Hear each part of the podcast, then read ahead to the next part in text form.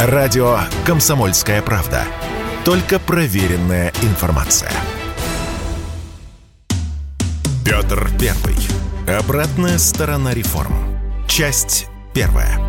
Так получается, что второй раз подряд у нас невеселая тема. Если в прошлый раз мы с вами говорили о трагической личной истории, о судьбе царевича Алексея, наследника престола, то этот раз у нас другая невеселая тема, связана она с ценой петровских реформ. Легко говорить о реформах, показывая их положительную сторону, показывая их результат. Не было флота, вот флот, не было выхода к морям.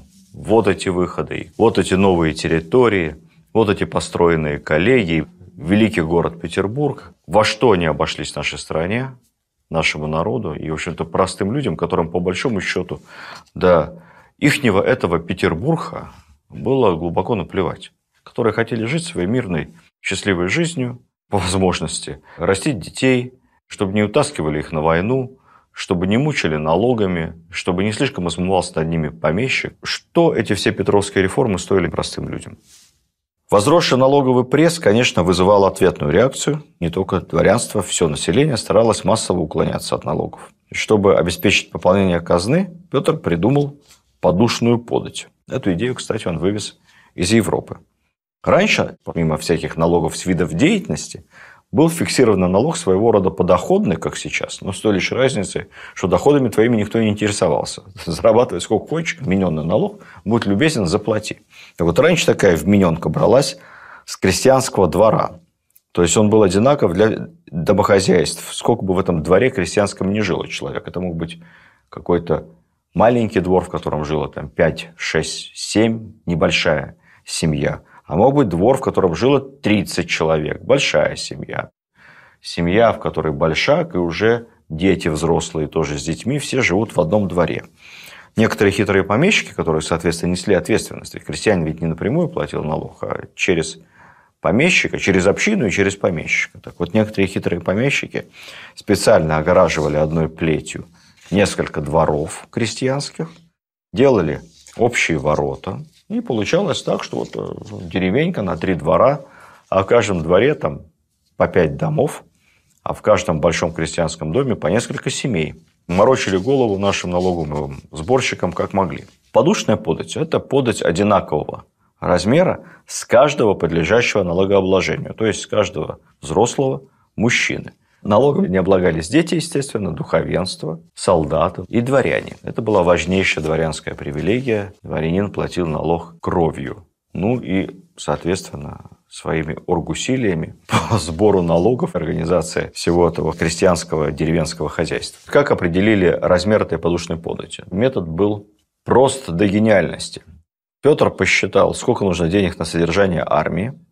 Это было на тот момент 4 миллиона рублей в год – и на содержание флота. Это еще 2 миллиона рублей в год. Итого 6 миллионов.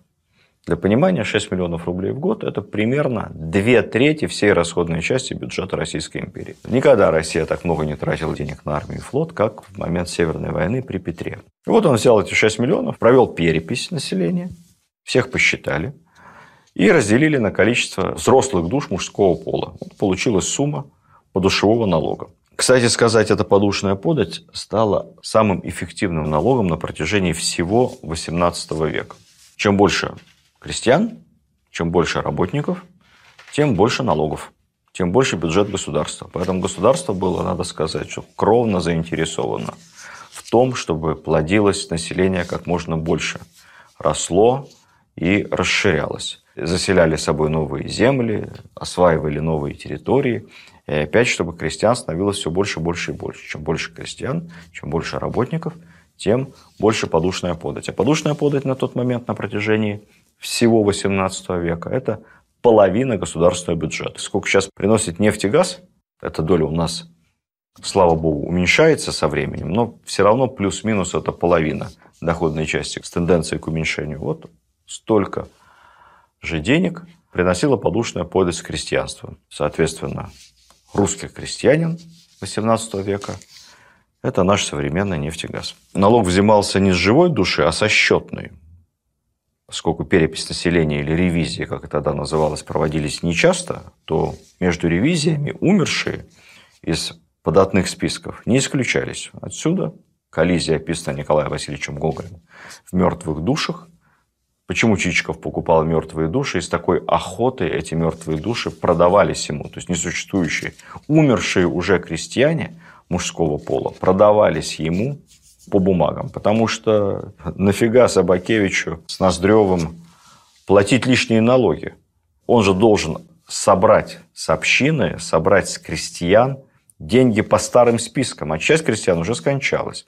Соответственно, за них налог платит либо помещик сам, либо он раскладывает эту сумму, опять же, на крестьян, которые недовольны за то, что они вынуждены платить за умерших. В общем, все это ведет к снижению доходности дворянского помещичьего хозяйства, и они с радостью таким вот жуликам, как Чичиков, мертвые души несуществующие продавали. Ну а что с ними делал Чичиков, я вам рассказывать не буду, читайте нашу классику. Она невероятно поучительная и смешная.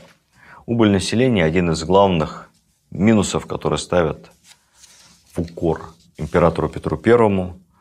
При всех царях население росло, при Петре в России оно уменьшилось не только и не столько за счет повышенной детской смертности. Нет. Немало людей гибло на обязательных госработах, на строительстве каналов, строительстве новых городов, в первую очередь Петербурга. Гибли на войне, бежали за границу. Да, бежали за границу от тяжелой жизни, от налогов. Бежали в казаки и, соответственно, выпадали из этих податных списков. Поэтому, если смотреть по спискам, конечно, точный вот переписи не было, все это весьма и весьма приблизительно, то рисуются какие-то страшные цифры убыли населения, оценочные. Я не буду их сейчас приводить, потому что ни одна из них недостоверна. Противники Петра говорят чуть ли не о 30% падении населения.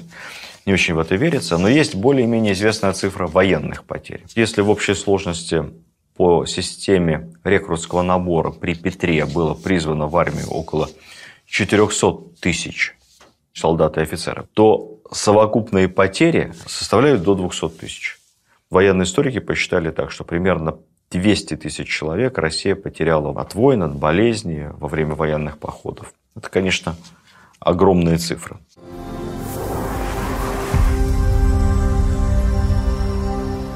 Несколько слов о положении дворянства. Формально обязательной для дворян служба была и ранее. Формально, но не в реальности. Существовала практика освобождения от службы с обязательством выслать за себя в поход военный так называемых даточных людей. Кого-то вместо себя. Все это, естественно, порождало массу злоупотреблений. Люди со связями добивались освобождения от воинской службы. Ну и, говоря современным языком, многие помещики, дворяне, и боярские дети от призыва уклонялись. Бывало просто царские гонцы привезут повестку, а усадьба пуста, никто не знает, куда делись владельцы, уехали куда-то. Искать некому, искать некогда. И только Петр сделал службу для дворян действительно всеобщей, действительно обязательной, принимая при этом против уклонистов самые жесткие меры.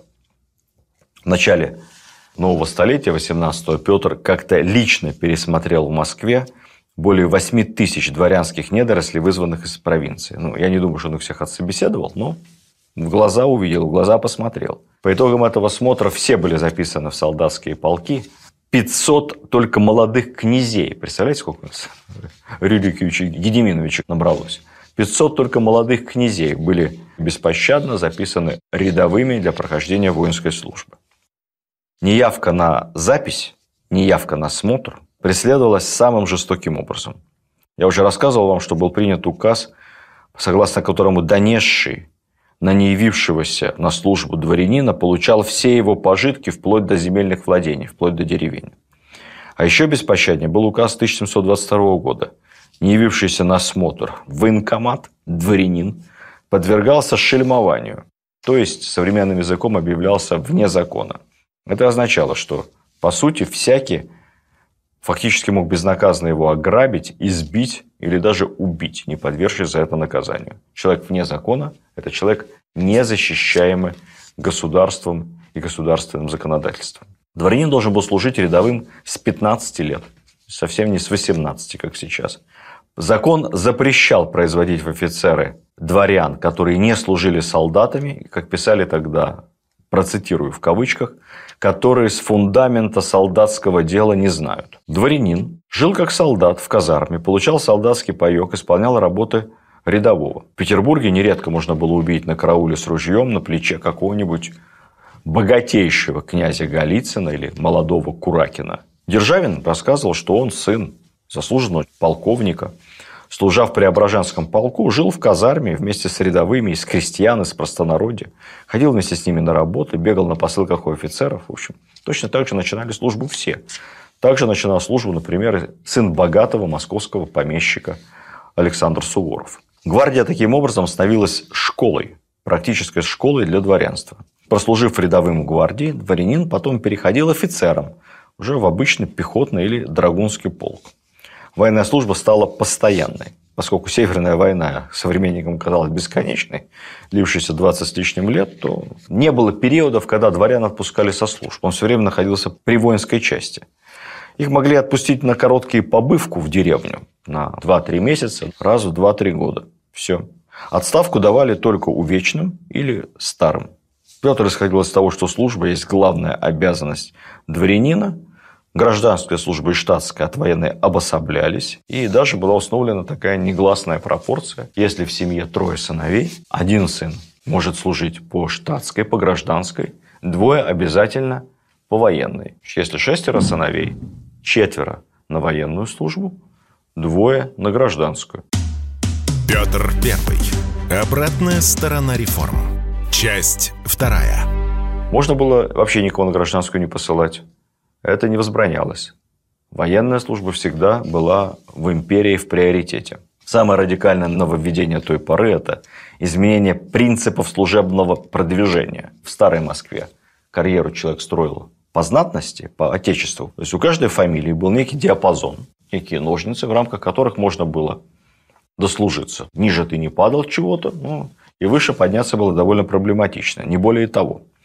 Табель о рангах, одно из самых, как я вам говорил, эффективных изобретений Петра, ставила окончательно личные заслуги выше аристократической иерархии. Те, кто по гражданской службе дослуживался до восьмого ранга, получали потомственное дворянство. В то же время рядовой из недворян, который дослужился до старшего офицерского чина, тоже получал потомственное дворянство. То есть дворянином стать на военной службе было гораздо легче, чем на гражданской. Еще одним нововведением Петра было изобретение системы орденов, как знаков особых отличий. Орден – это что такое? Сейчас мы воспринимаем орден как удостоверение, либо знак, который выдается вам пожизненно за какую-то заслугу или за какой-то период беспорочной службы. Это все так. Но в понимании той поры и в Европе, и, естественно, в России, орден – это не знак отличия за что-то. Это знак отличия за что-то, который вводит тебя в избранный круг, в клуб своего рода. Чем выше степень ордена, тем уже и знатнее круг, в котором ты находишься. Поэтому ордена обычно присуждают всегда от низших степеней к высшим. Таким образом, круг избранных – геройские из героев, если мы ведем речь о военных орденах он становится все уже, уже, уже и уже. Соответственно, получивший при Петре любой орден, автоматически получал потомственное дворянство. Эта система действовала до 1826 года. При Петре же появляются и титулы разного образа. Это еще более узкие когорты. Барон, граф и иные. При этом человек, который не знатный, неизвестно откуда, вот может получить самые высшие титулы, самые высшие ордена, только служи, только доказывай свою эффективность, вне зависимости от того, кто был твой отец. Так что не падайте духом, поручик Голицын, Корнета Боленский надеть ордена. Вся эта система сложилась и была придумана, и реализована, и запущена Петром Первым, и, конечно, создавала дополнительные моральные мотивации для людей, которые хотели чего-то добиться. Кстати сказать, Многие умники считают, что эта песня не была написана белогвардейцами, поэтами, самоучками времен Гражданской войны, поскольку Корнет Оболенский не может одеть ордена. Орденская система в Российской империи, существовавшая до 17 года, была очень глубоко продуманной. И каждому званию соответствовала определенная ордена, которую ты мог получить. Корнет – это младший чин в кавалерии, соответственно, в пехоте это подпоручик. Корнет мог получить орден. Это Анна четвертой степени. А орден Святой Анны четвертой степени носился на рукоятке холодного оружия, на рукоятке сабли или шпаги. Одеть его было нельзя. Как только он получал какой-то орден, который можно было одеть на грудь, ну, например, младший офицерский Георгий, он автоматически повышался в звании. То есть никакие ордена носить на себе Корнет не мог. Наши умники, любители истории, не глубокие, считают это доказательством того, что вся эта песня придумана и написана где-то там значит, в 20 веке совсем не белогвардейцами. Я даже читал потрясающее исследование, что это, оказывается, бандеровская песня. И написана она в 49 году народным бандеровским поэтом, сражавшимся против большевистской заразы где-то там в схронах Закарпатья. И звучит она как-то по-другому, не совсем корнет. На самом деле нет, потому что корнет мог носить ордена. В Белой армии были отдельные ордена, их было довольно много. И вся система орденских награждений, учрежденная Петром I, была в годы гражданской войны разрушена. Поэтому Корнет Оболенский мог одеть ордена, но только это были ордена, скажем, добровольческой армии, какие-то колчаковские ордена, деникинские ордена, еще какие-то ордена, не императорские. Это было отступление, чтобы показать, как долго просуществовала эффективная система нематериальной мотивации военного человека служилого, которую придумал Петр I. Гораздо раньше, чем это сделали некоторые другие европейские монархи.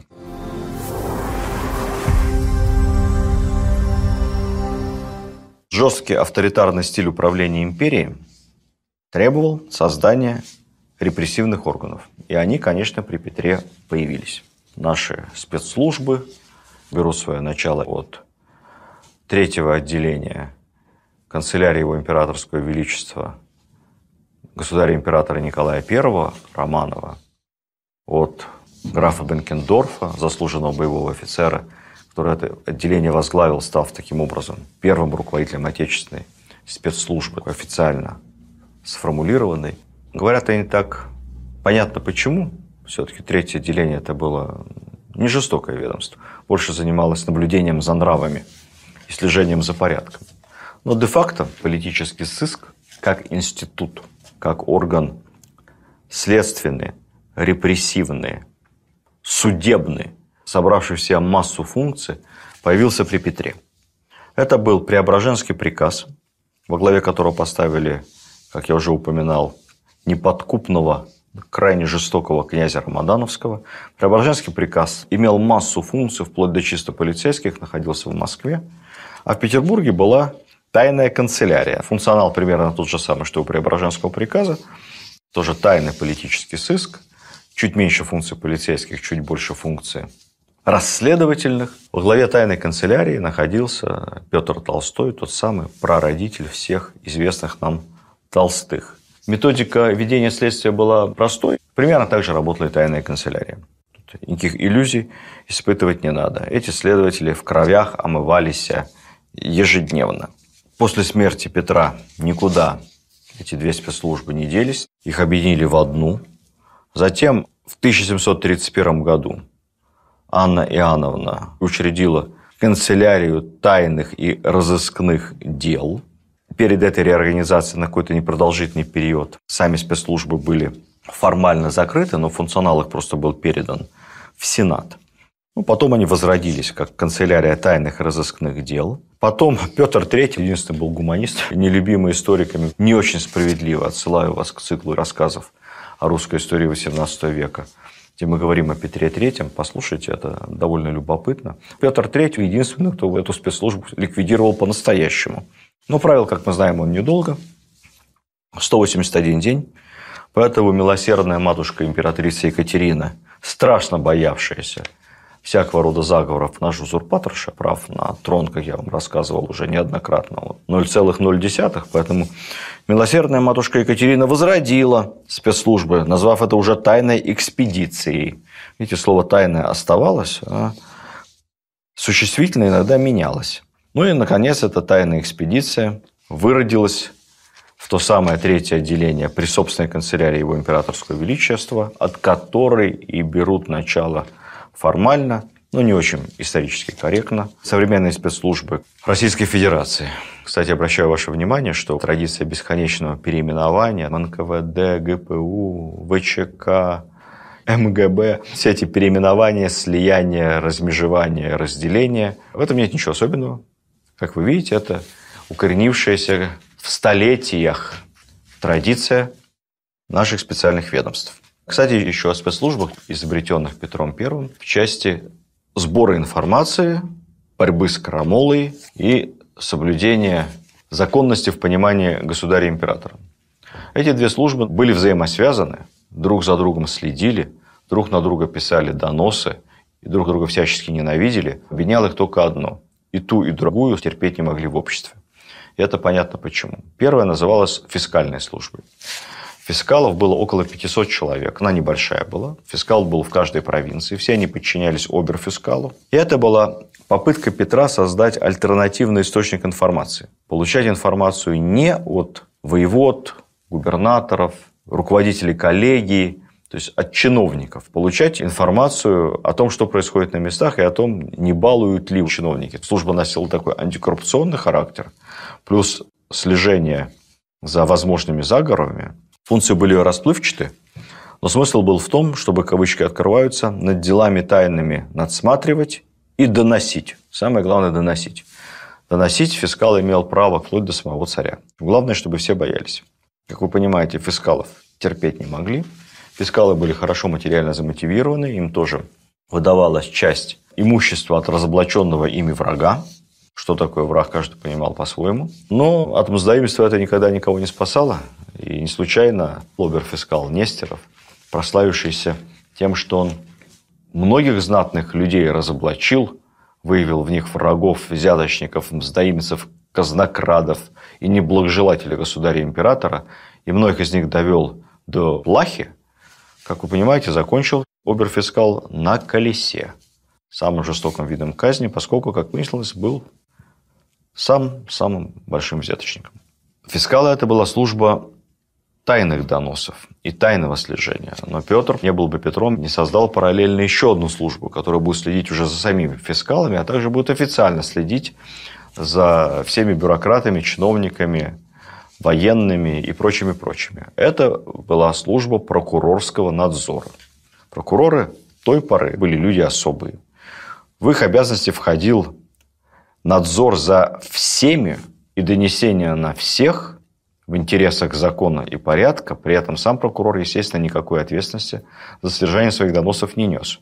Он доносил в упреждающем порядке. Петр Первый. Обратная сторона реформ. Часть третья.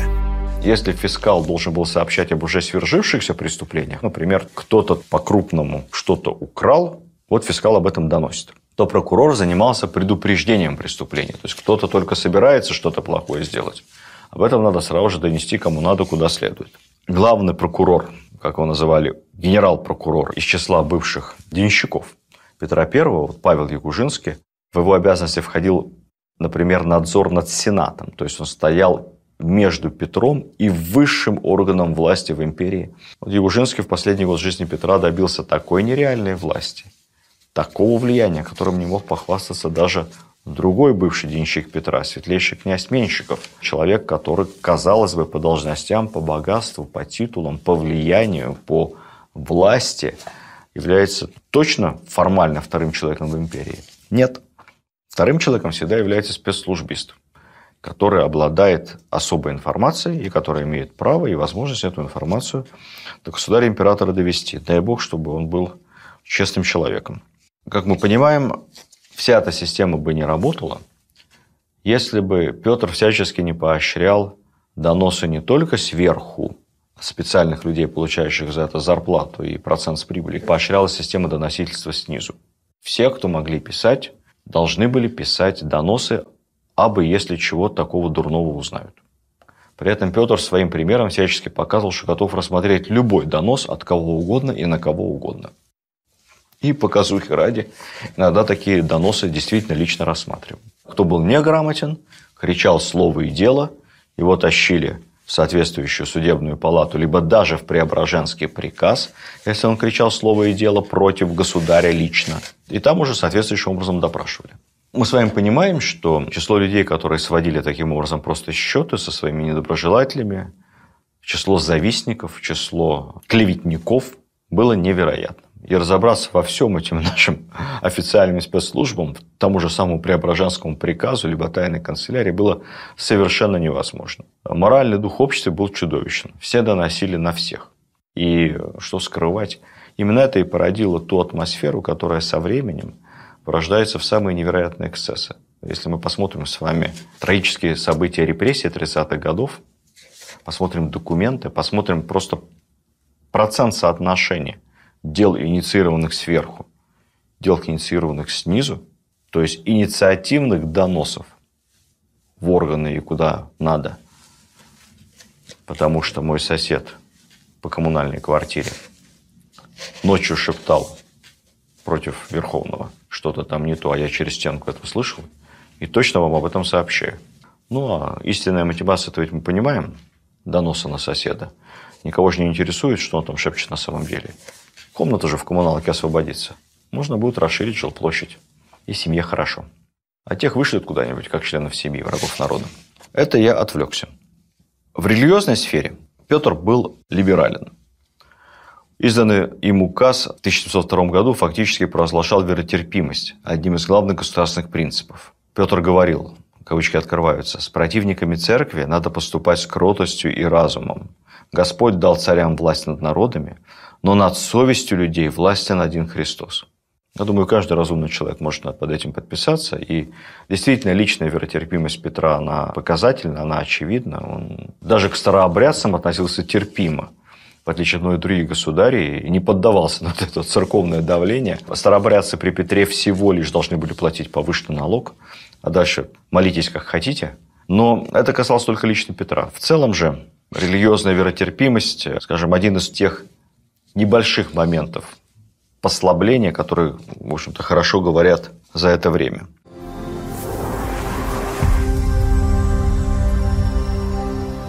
Буквально в двух словах я расскажу вам про два самых больших восстания, которые стали, естественно, реакция населения на ужесточение, на притеснение, на рост налогов, на рекрутчину, которая тоже, конечно, не всем нравилась, честно скажем. Астраханское восстание – и восстание Кондратия Булавина. Астраханское восстание произошло в 1705 году. Начало Северной войны. Петр воюет на территории современной Польши, Белоруссии, Украины. Война развивается тяжело. И вот тут в тылу, в Астрахани, в богатом городе, находящемся на большом удалении от центров российской жизни, города, где очень много купцов восточных, это такой центр восточной торговли, купцов из Персии, из Турции, из Средней Азии. В городе, где находится большой гарнизон, довольно около 4000 стрельцов. В городе, где очень много, как бы сейчас сказали, трудовых мигрантов, разного рода работных людей. Настоящий южный шумный город. В этом городе неожиданно начинается мощное антипетровское выступление. Ну, считается, что поводом к восстанию послужила жадность и жестокость местного воевода. Ну, конечно, все копилось. Местный воевода был оголтелым западником. Он полагал, что если Петру нравятся европейские порядки, то надо эти европейские порядки, невзирая ни на какие местные условности, продавливать самым жестоким образом. Поэтому нигде так жестко не брили бороды, как в Астрахани, нигде так не укорачивали насильно традиционные русские платья, не обрезали их ножницами, как в Астрахани. Нигде не насаждали каждое петровское решение проевропейское неистовым бюрократическим рвением, как в Астрахани. Ну и, естественно, как водится, данный суперзападник, суперпатриот воевода был и главным сдаимцем и казнократом. Ни одна копейка мимо него не пролетала. Все это накладывалось на традиционное недовольство стрельцов – в Астрахани было много стрельцов, которых разослали после следствия о стрелецком бунте. Стрельцам платили мало, а тут еще ни с того ни с сего им жалования вообще снизили. И вот на этой пороховой бочке последней искрой стало известие, что царь попал в плен. Царь Карл где-то там нашего государя пленил в какой-то битве. И вот теперь-то если государь еще как-то соблюдал старомосковские порядки, но теперь, когда царь в плену, всем стали заправлять немцы, и немцы приедут все в Астрахань, и насильно женят на себе всех астраханских девок. Ну, как спастись от такой напасти? Способ один, чтобы девок не осталось. Значит, надо их всех женить, пока немцы не приехали. Началась череда невероятная свадеб, массовая свадеб и венчание. В какой-то из дней одновременно венчалось 100 пар. По меркам того города это очень-очень много. Какая русская свадьба без застолья? Какая русская свадьба без выпивки? А тут 100 свадеб одномоментно происходит в городе. Дальше все, что произошло, вы можете посмотреть по фильму «Горько». Но с поправкой на время. Стрельцы напились, горожане напились, кровь заграла, долой немцев – и самое главное, долой негодника-губернатора, который ходит в этом мерзком парике, треуголке и сам собой похож на немца. К тому же еще самый первейший жулик и вор. Порвали на части, дом его захватили, немцев, всех, кого смогли поймать, по свадебному делу захватили, тоже порешили, на утро протрезвели и поняли, что все, государственное преступление, измена – что остается делать? Остается как-то организовывать местное самоуправление. Всех офицеров, которые не захотели к этому делу присоединиться, прогнали. Астрахань закрылась в себе, организовала некий комитет и дальше поступила, как и полагается при каждом нашем бунте. Русский бунт всегда не беспричинный, но бессмысленный и беспощадный. Что делать дальше, непонятно. Вот они и сидели, и ждали, когда кто-нибудь за ними приедет. За ними приехал генерал Шереметьев – лучший петровский военачальник с небольшим отрядом. Ну, поскольку Петр действительно завяз в войне на Западе, он дал Шереметьеву четкие инструкции обойтись без излишнего кровопролития. Ну, Шереметьев человек не молодой, мудрый.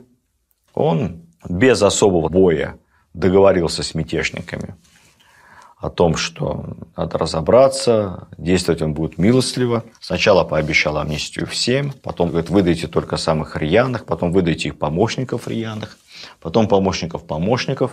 Закончилось это тем, что казнили три с лишним сотни стрельцов, и Буд был подавлен. Кондратий Булавин из знатной семьи. Его отец участвовал еще в походах Степана Разина. Донское казачество. Вообще считалось, что Булавин – это даже не фамилия, а прозвище. Якобы отец Кондратия Булавина был хранителем булавы Степана Разина. Поэтому такой он был знатный, заслуженный казак. Бунташество и мятеж у Кондратия Булавина было, можно сказать, в генах. Это опытный военный, хороший военный организатор среднего уровня, участник многочисленных войн и походов, и крымских, азовских, сражений с татарами. И вот на каком-то этапе я не буду подробно рассказывать вам про восстание Булавина, тем более, что длилось оно несколько лет. Все такая долгая, интересная эпопея. Отмечу лишь пару моментов. Момент первый. Одним из ареалов этого восстания была территория нынешней Донецкой и Луганской области. То есть не только истоки Дона и сам Дон, но Донецк-Луганск. Дело в том, что Булавин был там назначен атаманом, управляющим какими-то соляными шахтами. Эти соляные шахты есть и сейчас, говорят, в них в советские годы находились большие склады стрелкового оружия, не знаю, как сейчас, можете посмотреть, проверить. Соль – это большой бизнес. И вот Булавин был назначен атаманом территории, где находились соляные шахты. Но, как всякий бизнес, это очень привлекало к светлейшего князя Александра Даниловича Менщикова, который назначил своего управляющего этими соляными шахтами. В общем, там что-то у них не сложилось. Из-за соли они поругались, взбунтовались, ну, как всегда, из-за денег. Закончилось это тем, что Булавин поднял мятеж послали команду усмирять мятежников. Усмирять донских казаков тяжело, потому что с Дону выдачи нет. И, в общем, Булавин довольно успешно на протяжении долгого времени колесил по этим районам, по тылам. Самое главное, что в этот момент у Петра противостояние с Карлом XII. Это 1708 год. Это притеча Полтавы. Петр I. Обратная сторона реформ. Часть четвертая. Петра страшно раздражал эти Булавинский мятеж. Он был такой рассредоточенный. Как я сказал, оперативный командир Булавин был неплохой, но стратег, как и все как и до него, и после него все крестьянские и казацкие вожди стратег он был никчемным, вместо того, чтобы собрать свою армию в кулак, пойти на Москву, крупный город взять, двигаться, поднимать восстание, Булавин действовал рассредоточенными отрядами. Рассылал, кстати сказать, невероятные воззвания, призывая присоединяться к себе. Делал примерно так же, как потом будет делать Пугачев, а до него делал Разин. Смысл этих воззваний Булавинских был несложный. Царь продался немцам, царя подменили, бороды бреют, заставляют носить бесовское платье, душу продали. Поэтому все, кто хотят вкусно есть, сладко пить и весело гулять, присоединяйтесь ко мне. При этом в некоторых посланиях распространялась масса фейков о Петре и его политике. Например, почему-то Булавину очень нравилось писать о том, что не только бороды бреют петровские христопродавцы, а заставляют всего человека обриться и мужчин, и женщин. Избривают волосы со всего тела, из груди, из ног и даже с интимных мест. Это должно было, наверное, окончательно настроить против Петра бедное казачество. В конце концов, Булавина поймали. Дальше, по разным данным, то ли он сам застрелился, то ли его застрелили. Погиб с оружием в руках. Голову ему отрубили, заспиртовали в банке – и какое-то время хранил гарнизонный лекарь, видимо, как доказательство. Петр I, лично ознакомившись таким образом с мятежником, не стал эту банку отправлять в кунсткамеру, что можно было бы ожидать, а в лучших традициях правовой культуры того времени, в целях популяризации законопослушания среди местного малограмотного населения, голова Булавина была из спиртовой банки извлечена, насажена на кол, и еще несколько месяцев пугала прохожих своим страшным видом. Такая вот недорогая, но очень эффективная инсталляция. Modern Art.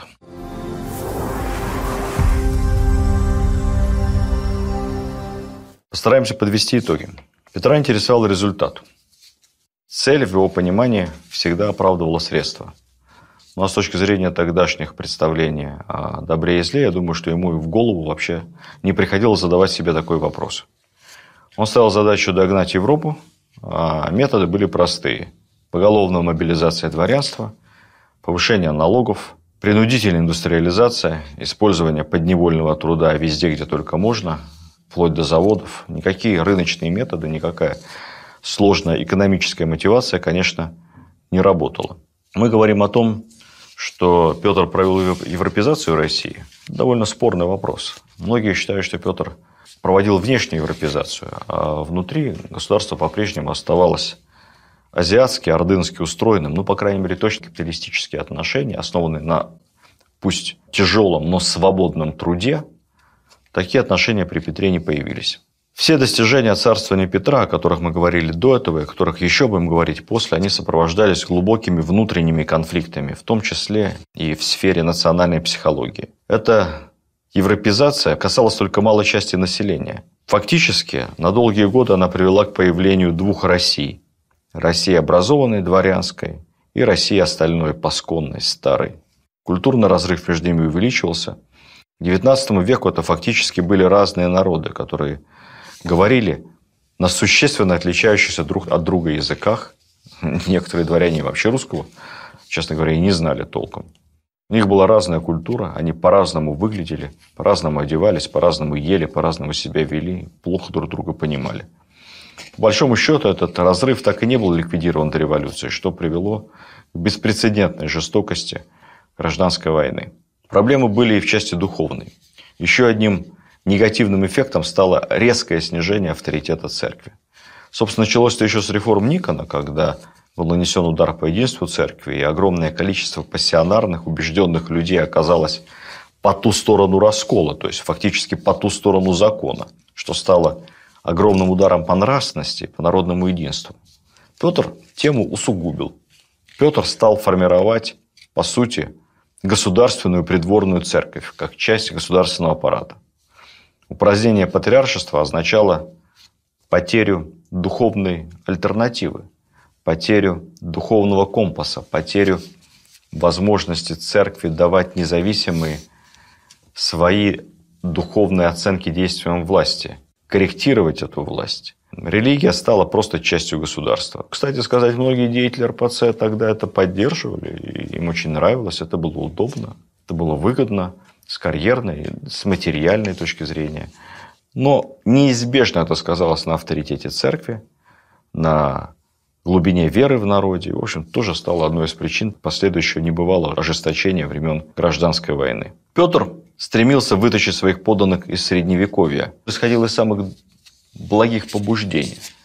Но методы его реформ делали конечную реализацию этих побуждений очень сложной. Как говорил образно один историк, в конце царствования Петра мы видим европезированную Россию примерно такого вида.